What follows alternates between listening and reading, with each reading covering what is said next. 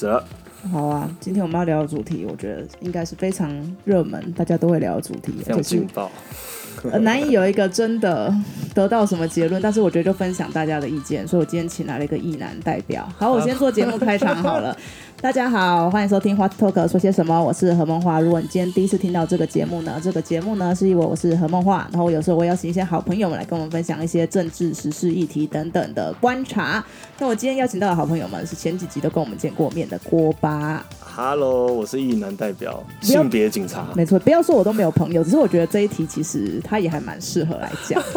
你根本就害我，这一题我要怎么讲？因为我们平常在聊天的时候，其实都会很常聊到相关的话题。那当然，我们今天要聊的其中一个主题呢，就是最近真的炒得非常热门，就鸡排妹被性骚扰的这个案件。那其实它也已经几乎快一个礼拜了。那其实每天呢都会有各方的论述出来，然后也它这个事件也不断的在进展中。那我觉得也让就整个社会对于不管是性骚扰或是女性的身体自主有更多的讨论。而且我补充一下，今天是二月五号下午一点四十八分，没错，在十分钟左右，Only 有的记者会就要展开了。对，没错，这还是一个正在进行式的事情，所以我们可能会聊了一阵子之后呢，我们会先看一下就是 Only 有的记者会，然后再来补充一些后续的脉络。那当然也有些重要的事件，我们也会想要带到跟大家聊聊啊，像是明天的话，黄街罢免案就要。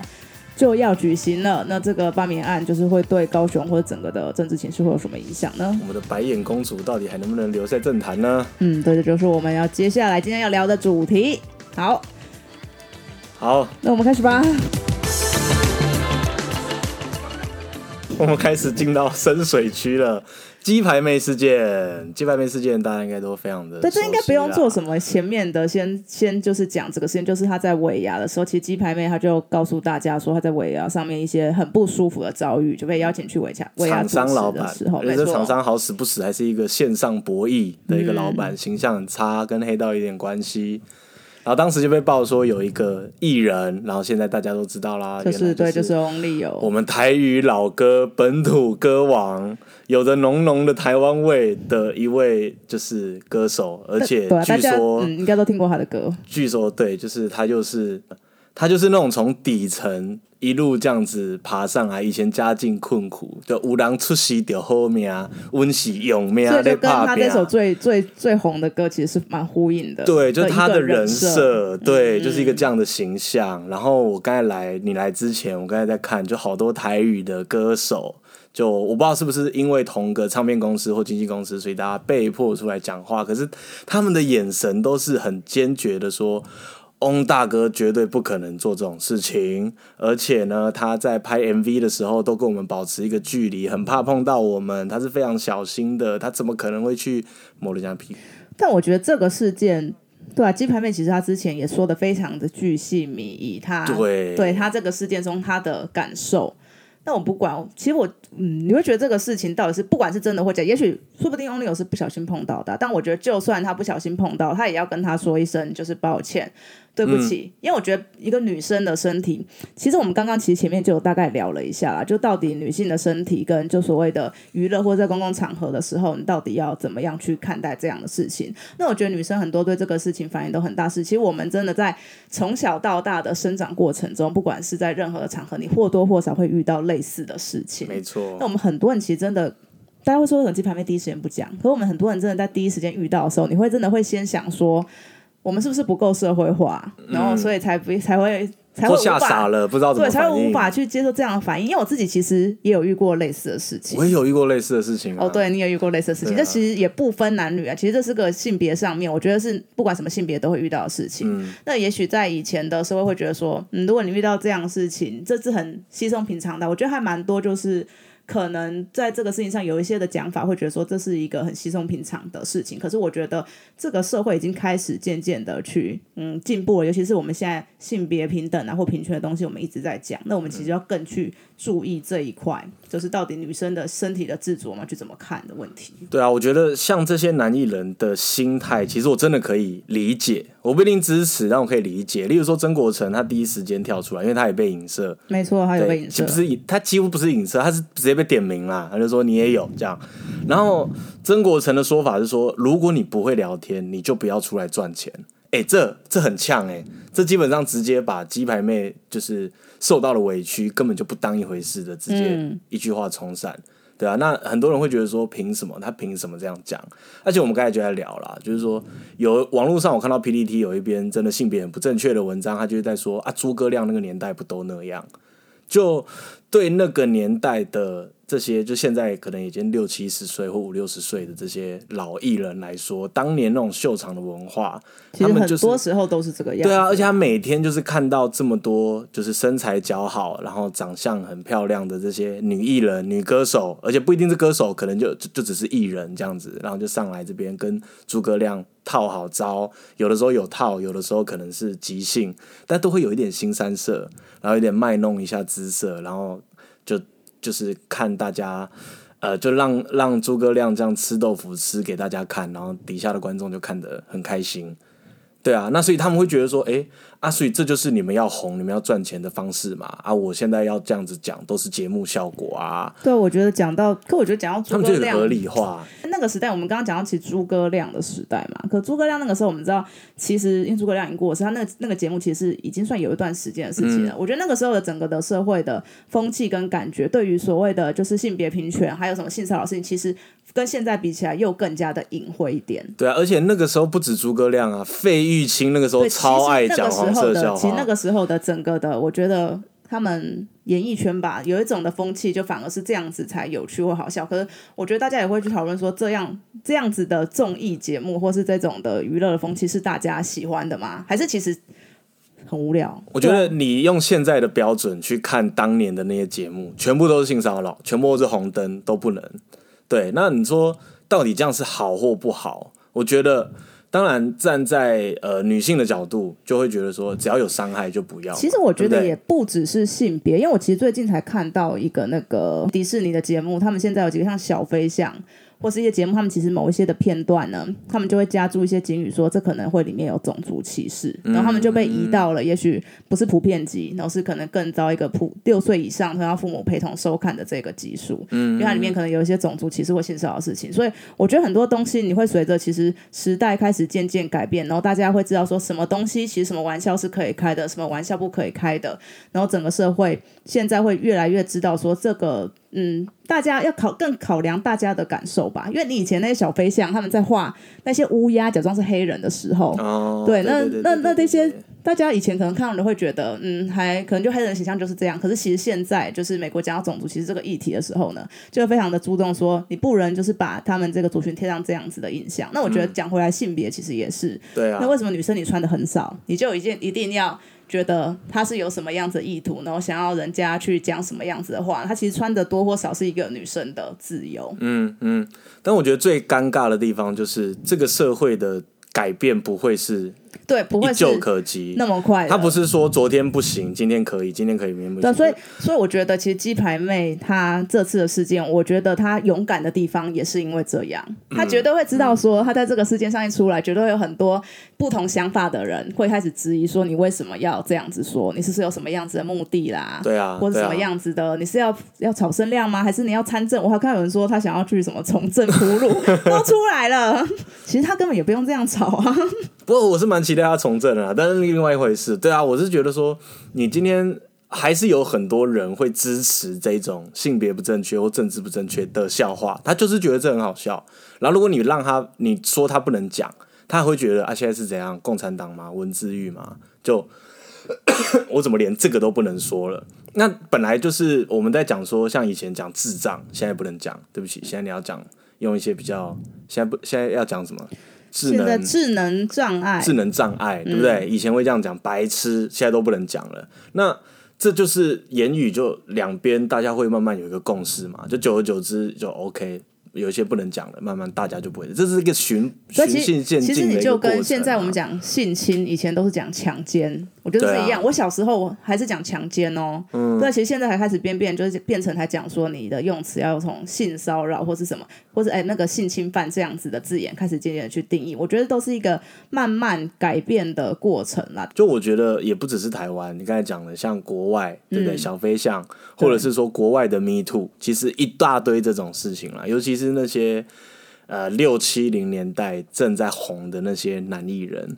那对他们来说，就第一，女生是一堆自己贴上来的；然后第二，那个年代你走在路上对女生吹口哨，直接给人家屁股拍下去。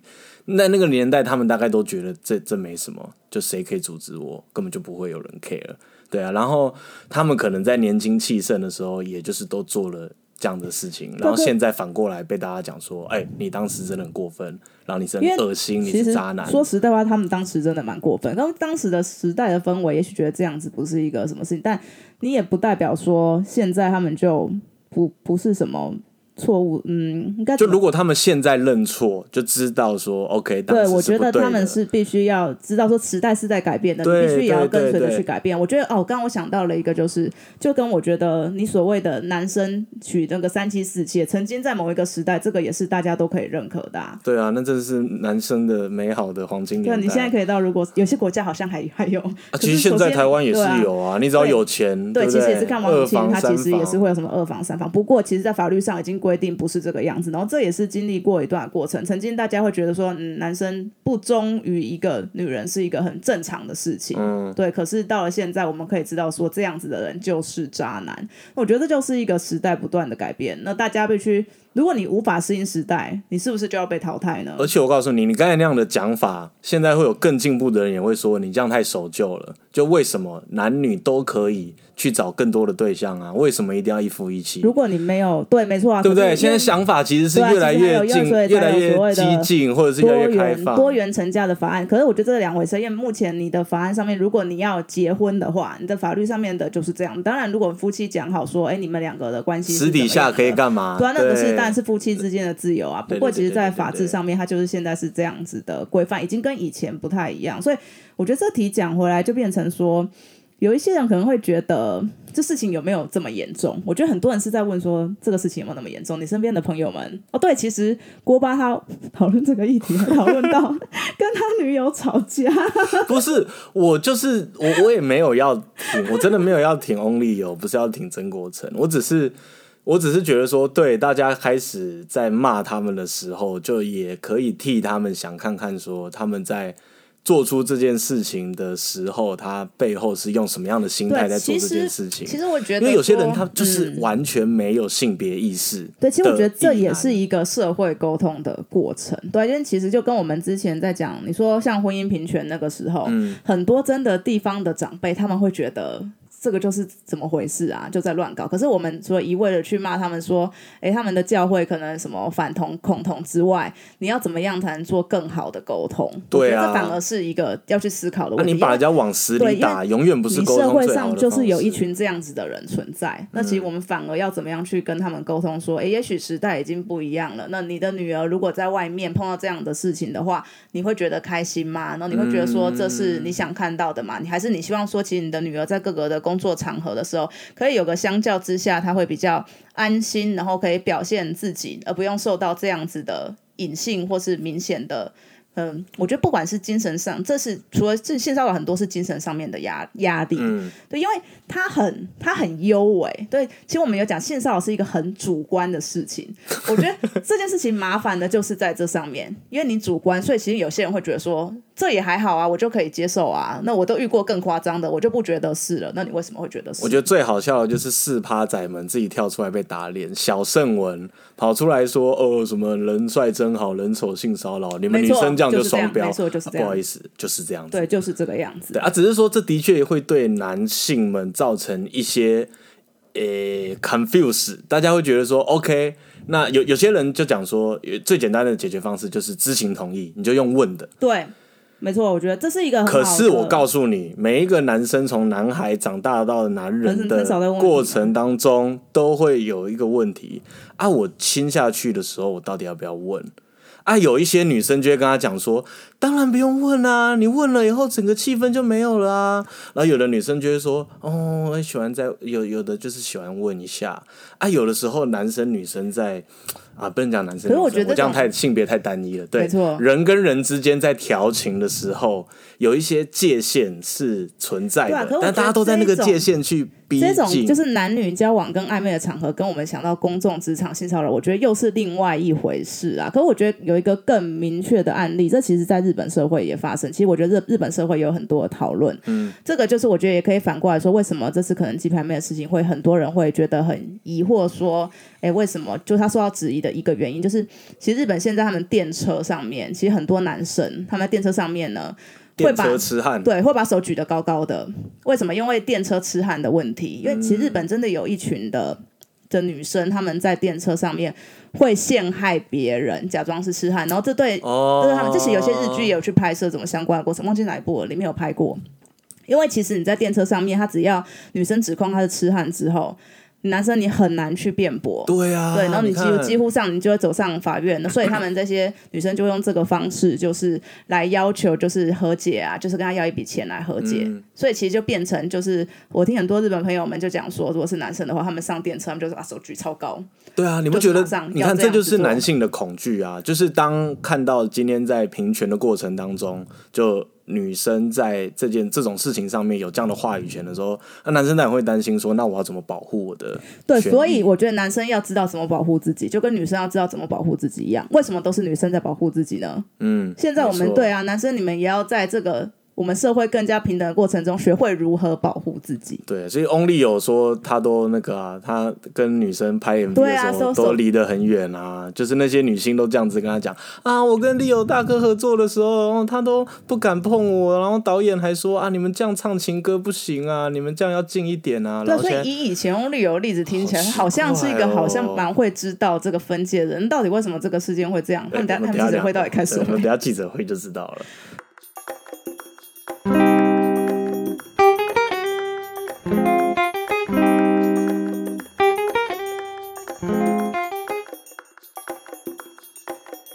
不过我觉得还有一个事情是说，你看，呃，如果今天鸡排妹的事件过后，就大家都有一个很明确的说，好，以后在台上你们就不准开这种玩笑，开这种玩笑你有很大的风险。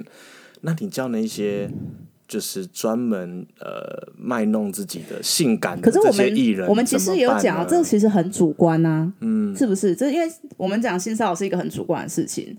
那如果女生觉得主观上面 OK 的话，就 OK。对，因为其实这是个很主观的事情那嘛。这就是我刚才讲的，这就会有一个很大的 confuse，但就男主持人就会想说，对啊，但好，今天雪碧来了，呃，我可以跟你知道雪碧吗？其实我不知道，就是就是啊，反正就是那种好，今天来了一个超级性感尤物，然后他常常开黄腔的，那我现在可以讲这个吗？我会不会讲了以后，过两天他说他被性骚扰了？因为鸡排妹给大家的印象，我觉得我我我真的是挺鸡排妹的，我只是说，因为鸡排妹给大家的印象就是她是一个写真女星，然后她还代言飞机杯，所以大家会觉得 OK，是不是鸡排妹在这方面的尺度比较高？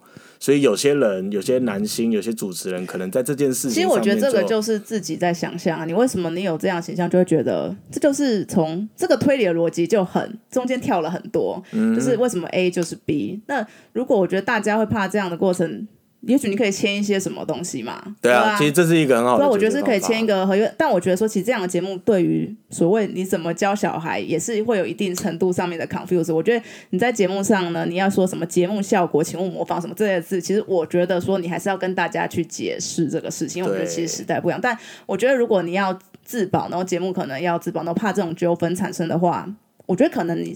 做到就是要去签一个什么合约，或是可能到录音录音，这可能你相对之下保护自己的行为就都要去做，而不是你觉得说，哎、那就可以就可以呀、那你就要承担这样子你认为可以的风险。现在知道，其实最残酷的事实都是，基本上男生会出来在那边靠摇的，就很多都是他就比较不会，或比较不知道怎么跟女生互动，所以他就会觉得，啊干、那这一些游戏规则怎么越加越复杂，对他来说好痛苦、哦，对啊，他根本不知道要怎么跟女生相处了。就我我会不会跟人家讲几句话，我摸了怎样就变性骚扰了？对啊，啊是没有人来跟我投诉过了，但是我相信我在调情的过程当中也做了很多，就是人家会觉得哎、这是性骚扰的事情，但是你只要该做的就刚才讲保护的动作都有做到，那其实人家就不一定会感到对，不舒服我觉得这其实是就是在两性，不是说两性教育或性别教育上面，我们其实从小开始，你很难就是有一套的。我觉得这就是我们在学习的过程中，这种性别的教育、两性互动或是性别互动上面的一些不足啊。因为我觉得大家都是在摸索之中去开始知道说你要去如何的在亲密关系中发展跟互动，然后去找到那一个尺度，然后要怎么样去，我觉得那都是一个大家在一个不知道哪里的摸索的过程。对啊，然后你会不知道什么是正确，然后什么是好像不太 OK 的。就我还记得有看过像电影啊，或者是一些节目会说啊，约女生去跳舞的时候，舞池里面的手要放哪？放在腰，腰在上面一点就是朋友，在下面一点就太下流啊！你要放在哪边才会对？好像把跟女生的互动变成一种养成游戏或 RPG 一样，你做对了什么事，哎、你就可以进展到下一步。那、如果你做错了什么事，你就好感度降低。很多男生其实是在这种思维底下的养成。套的，对啊，那你如果什么东西都要搞得那么教条，会有这些规矩，真的会很吃亏啊。可是我觉得真的很看你在你在人人与人的人际互动上面，你很看你你去真的跟随这些所谓的教条跟就是这些规则，你就真的会把妹无往不利嘛？这个也不一定啊，讲，也不一定。对啊，是啊，对因为这其实都非常的很看你每个人的接受度到哪边。那你到底要先拔到妹还是先被告？你要选择哪一个？对这个就是这这近近几年来，我觉得男性们会有一个很大的一个困扰在这边，就是他们不知道接下来该怎么互动了。所以我觉得，呃，会有这些抨击鸡排妹的声音，真的也不意外。我觉得真的也不意外，因为我觉得你其实，在跟大家朋友相处或互动的时候，你会知道说某一部分的想法跟这种，其实是大家真的会这样子去看待这个事情。可是我觉得就跟刚刚讲的，你应该就我们应该是要一起让整个社会更加的前进嘛，就是去让大家更能够知道说，其实女生以前并不是都觉得 OK，只是我们选择不说，因为说出来对我们来说，你要去承担很多。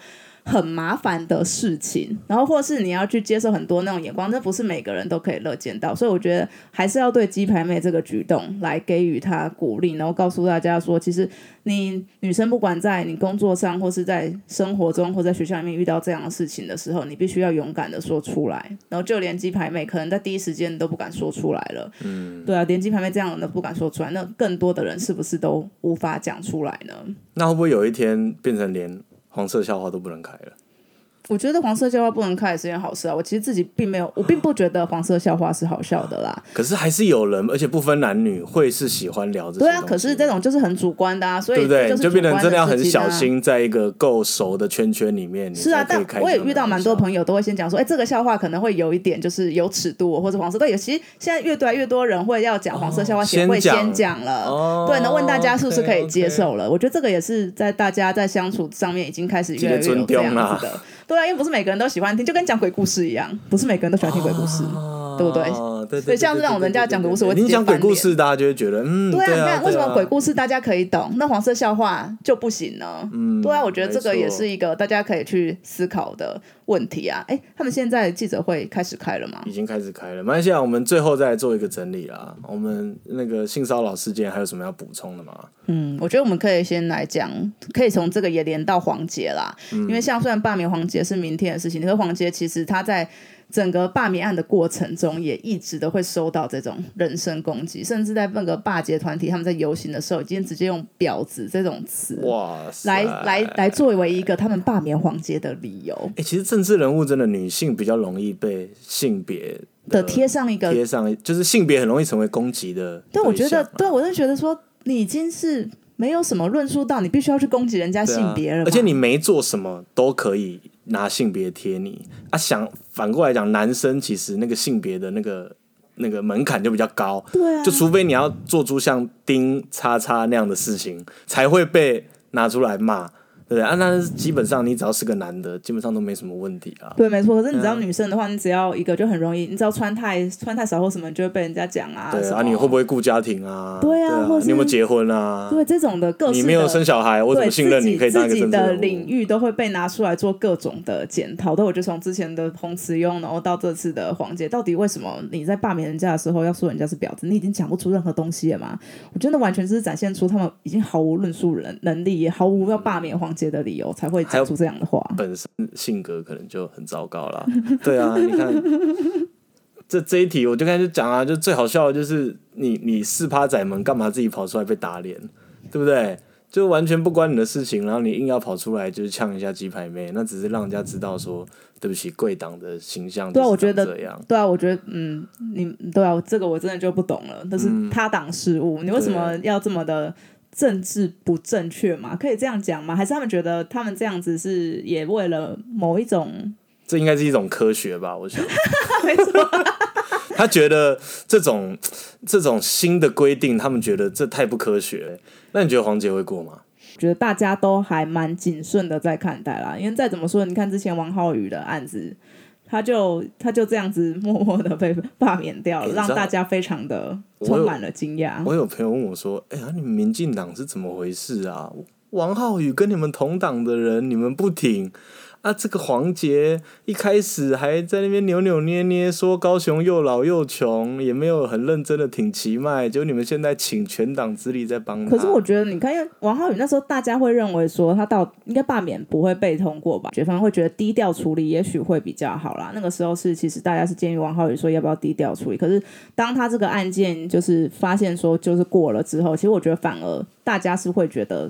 开始紧张，说这种报复性的罢免是不是会继续下去？所以我觉得挺黄杰这件事情呢，是你要让认真的人继续留在位置上，而不是让这种报复式的罢免不断的去延伸。因为你只要从那个罢免的理由就可以看得非常明显，他们就是在针对黄杰那个时候对韩国瑜翻白眼的那个那个咨询而做的一个。反反动吗？的反动？国安法二十一条，他们连香港的国安法二十一条都可以放到里面去，放到罢免的理由。然后还在那边说什么他们写错，那你为什么一直没有去改？我就不懂啊！你写错了，你是对吧？你你也没有要改，你到现在被大家拿出来讲了，你才没凹说你们写错。你真的有写错吗？我觉得很奇怪啊！对啊，那为什么那？其实说，因为国民党主席江启臣他自己都非常的挺香港，那你看到这样子就成为罢免的理由，那你们国民党到底怎么看？而且江启臣好像也没有挺的很大力，对不对？在这次罢免的行动，嗯，这次国民党反而好像是走的比较低调了，他们就觉得说是人民自己的选择啊，罢免案是来就是尊重人民的选择。不过我觉得。黄杰他被罢免的理由来看，真的太瞎了。然后他自己的问政也真的非常的认真。那因为我昨天在去上节目，我还是要讲到一个例子，是那种大家帮我们听过的叫什么机车路权促进会，他们有特别就是帮黄杰就是有声援写了一篇，因为其实黄杰有非常认真在帮我们处理就是交通议题上面的问题。那其实也不只是交通，因为黄杰他的咨询在各个层面，不管是劳工、环保等等的，他都非常的完整，各个的方面他都有提案，然后其实咨询也都没有迟到。那你到底要一个什么样子？因为他这样做还不是一个好的市议员吗？嗯，对啊，我觉得回想到这个问题，就是你的好的市议员的表示的话，如果你但是考量到如果问政，然后你咨询或者选服，他好像都做的还不错，其实可能有做的比他更差的。那为什么今天罢免的是他？对啊，这个是不是就是一个因为他对韩国瑜翻了白眼，所以罢免他？我觉得，即便一开始黄杰扭扭捏捏，在那不敢表态，但是因为。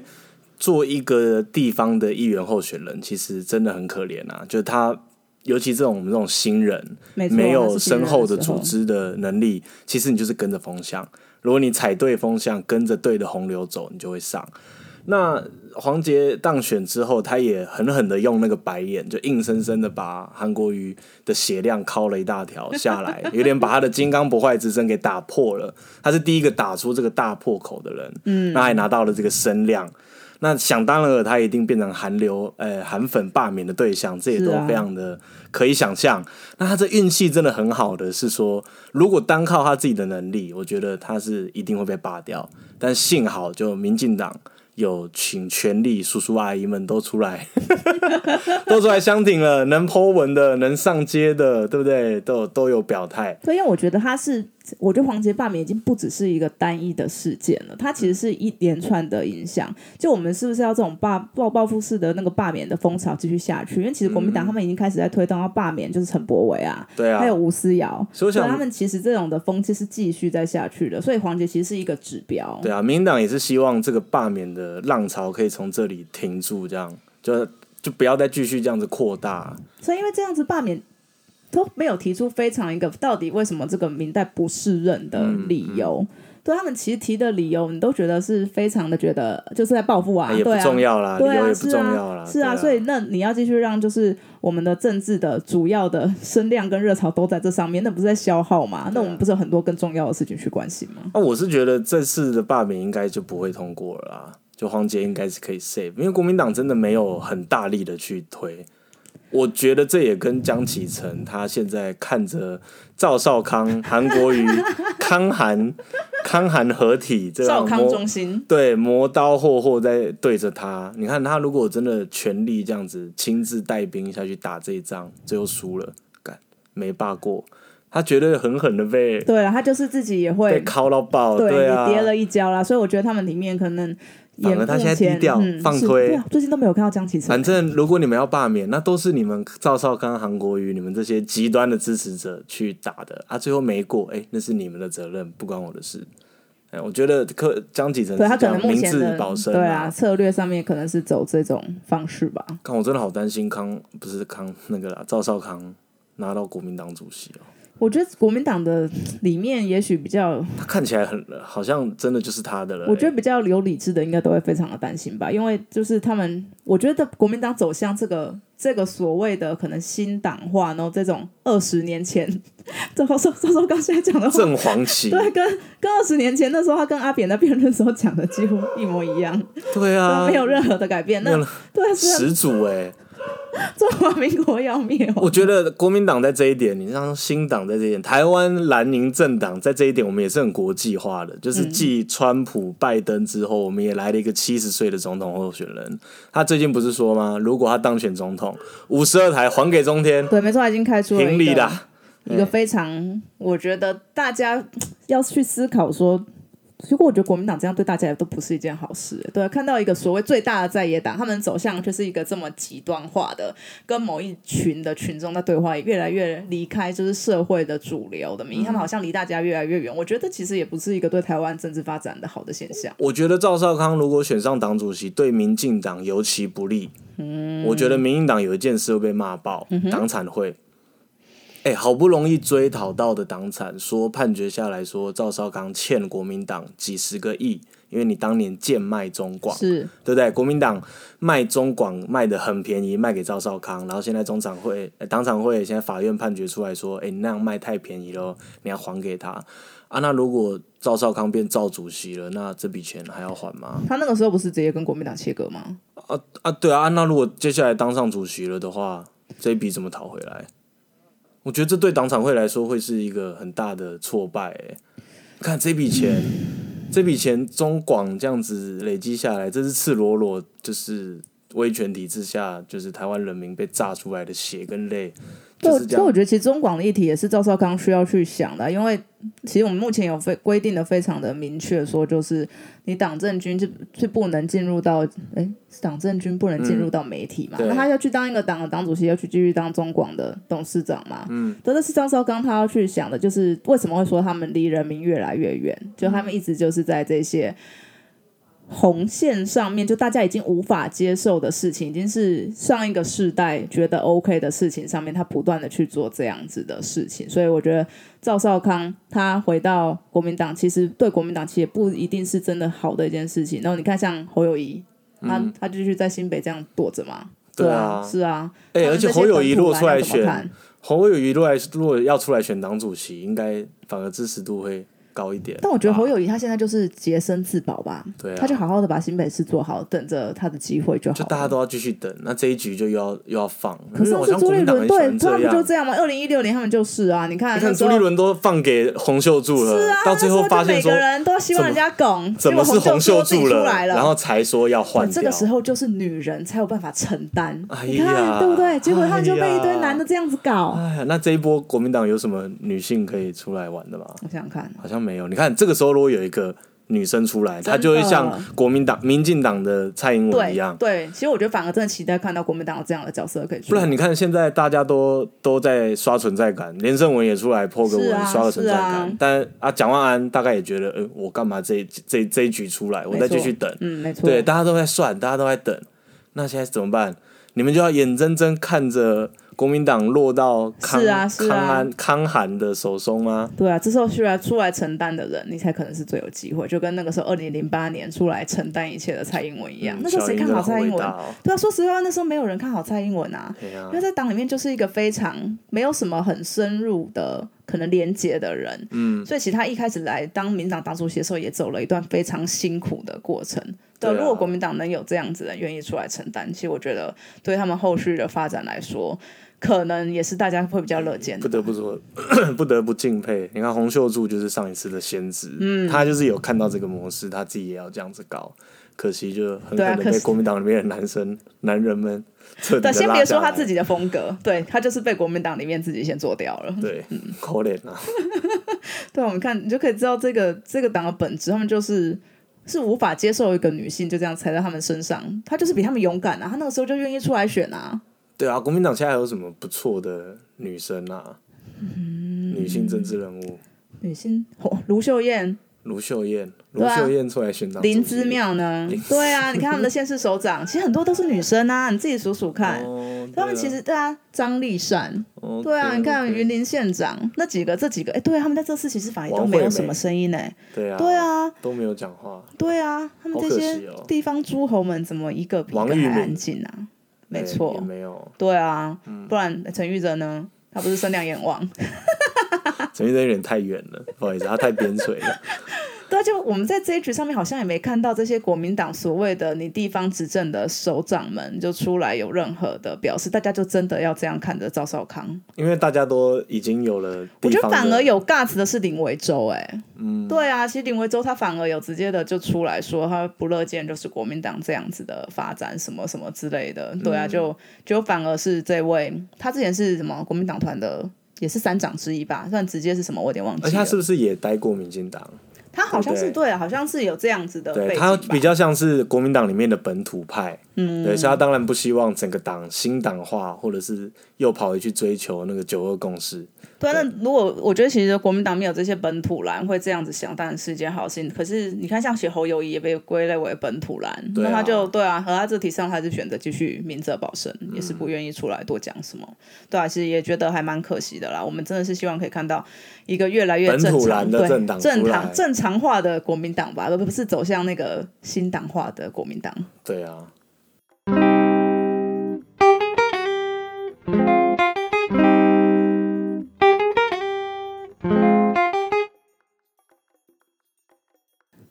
们嗯记者会现在怎么样？好，我觉得们题目讲差不多了差不多可以、可以来看看。可是我手机好像都没有推播，嘿，都没有推播记者会的新闻。怎么会呢？啊，我看到有那个 Clubhouse 在开鸡排妹现身 Only 有记者会的直播派对。哎，但除了这个之外，好像新闻推播都还没有出来。哦啦，鸡排妹真的去，她直冲就是那个 Only 有记者会，这个好像是唯一的新闻哎。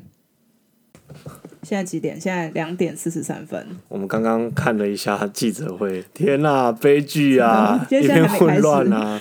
对，因为鸡排妹她到了现场，所以呢，他们记者会目前还没有开始，因为其实工作人员一直在说，就希望非媒体的人离开再开始。然后鸡排妹就非常坚定的拿着手机坐在台下，像个记者一样对没，有恶狠狠的盯着台下结果。他们的工作人员不知道该怎么办，一直在那边说我们现在要去讨论该怎么办。目前的状况呢是超出我们的预期。然后底下的记者们就一群暴怒、不耐烦、充满了怒气的记者一直在咄咄逼人的问工作人员：“啊，现在到底是怎样没有错，对我觉得这个这个，我觉得已经不是从就所谓性骚扰的角度来切，我们要来从媒体公？”关这真的是公关悲剧讨论啊！这个问题。因为我们刚刚就是要从这个角度鸡排妹昨天已经说她要去了、她其实不是欸突袭，她其实昨天有说她她要她要现身，她其实有有用就暗示性的说她会出现。我觉得这不是一件令令人意外的事情。对啊，按你就让翁立友出来，或者是你赶快事前先打多打几次给鸡排妹看一下今天这一场要怎么对啊，因塞啊。他们其实昨天就预想到这个状况可能会发生了。那我觉得这不是一个意外的事情，他们其实昨天应该就要先想好一些可能 A 或 B 的计划，说如果这个事情真的发生了，他们要怎么办，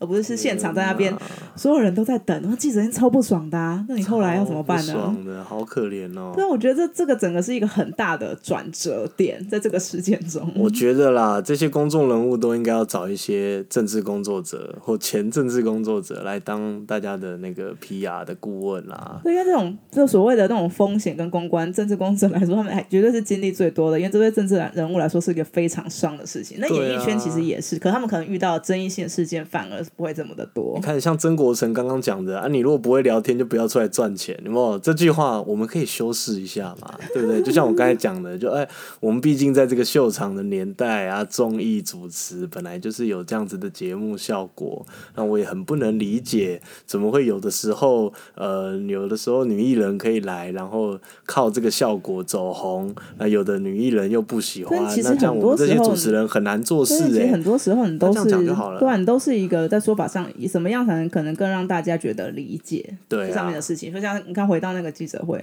现场，就是大家会觉得到底在干嘛到底在干？嘛对，我们看我们开的直播也是，天哪，这三小啊！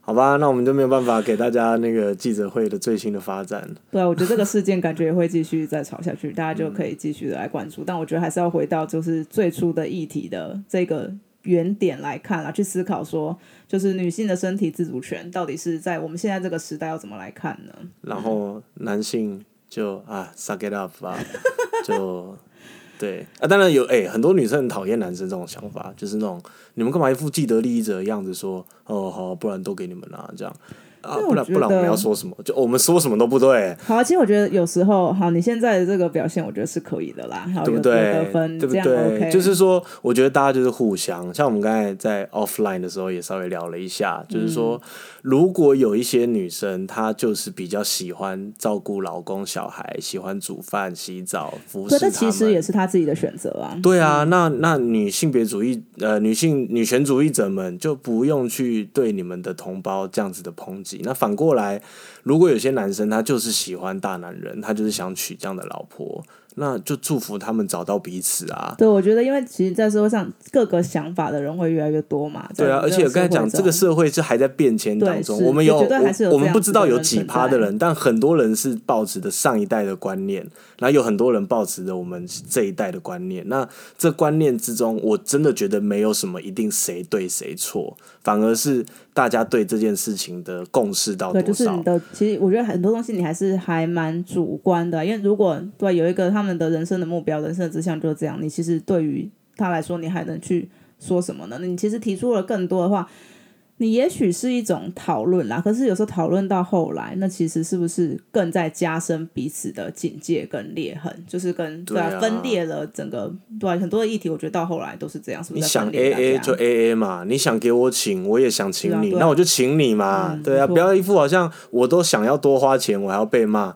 啊，我想要 A A 啊，我也被骂啊，干啊，到底我男生约女生出来吃饭要怎样，就不晓得该怎么办了，对啊，我觉得这就是无所适从啊，可这个就是两个人讲好就好，我还觉得这题就是不止两个人，这是要两大群人，大家要有一个共识，我觉得很难两大群人啦，但是因为你就回到了你某一个议题上面，就回到个人来看嘛。嗯那你这个题目上面，其实我觉得个人，你在这个吃饭付钱上，两个人有彼此的默契啊。对啦，那对啊，如果你遇到就不 OK，就是跟你想法不同的，那真的就是换一个嘛，对啊，对所以我我我们刚才有个共识，就是说，我一定会有很多人是站在自己的立场，可是用整个性别的嗯。的的一大群人把他用绑架过去，对，就是我告诉你，我们女生就怎样，我们男生怎样怎样，啊没有，那就是你，对那就是你个人的想法而已，对。对你你觉得你要这样，其他女生不一定买单。你你，可能代表了某一部分的人的想法，可是你必须要去想说，其实还是有一部分的想法，也许跟你是不太一样的。嗯，没错，好，的那我们今天讨论的主题就到这边喽。我是何梦华，如果你喜欢我的节目的话，